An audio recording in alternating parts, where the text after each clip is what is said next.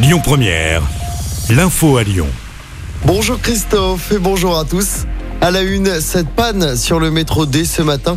En raison d'un incident technique, les stations de gare de Vénissieux à Garibaldi ne sont plus desservies dans les deux sens de circulation.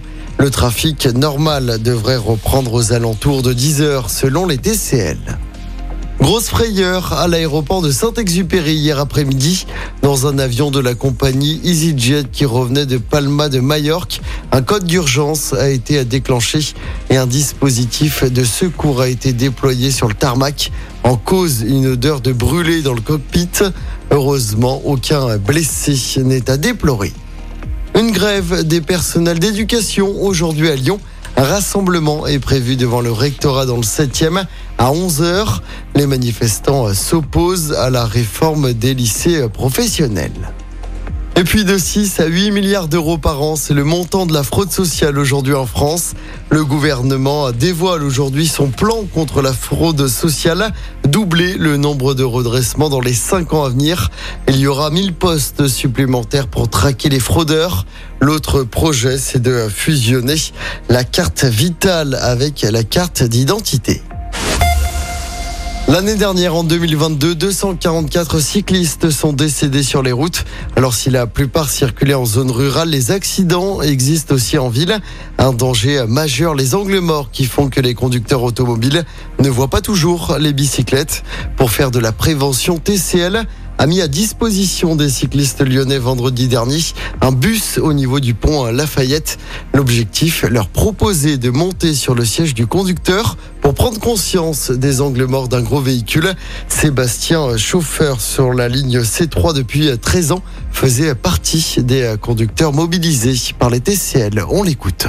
Quand on est au poste de conduite, on a des angles morts qui sont vraiment importants, que ce soit à gauche ou à droite. Au niveau des vélos, c'est surtout la partie droite qui pose problème quand on arrive à un feu, si euh, les vélos sont arrêtés ainsi que le bus. Quand on va repartir, on va être obligé de faire attention aux 5, 6, 10 vélos qui sont sur notre droite. Le bon comportement, ce serait d'attendre que le bus parte ou d'aller plus vite que lui, mais surtout de ne pas rouler à la même vitesse parce qu'il peut rester dans l'angle mort 5 euh, à 10 secondes et il peut se passer un événement qui fait qu'on va oublier ce vélo et se demander où il est passé, s'il a tourné à droite. Et euh, c'est un, moment de, stress euh, pour la conduite. Et donc, oui, ce qui est important, c'est euh, surtout de ne pas, de pas rester à la même vitesse que le bus au moment où on roule. Et pour que l'expérience soit réciproque, TCL a proposé à ses conducteurs de se mettre dans la peau d'un cycliste.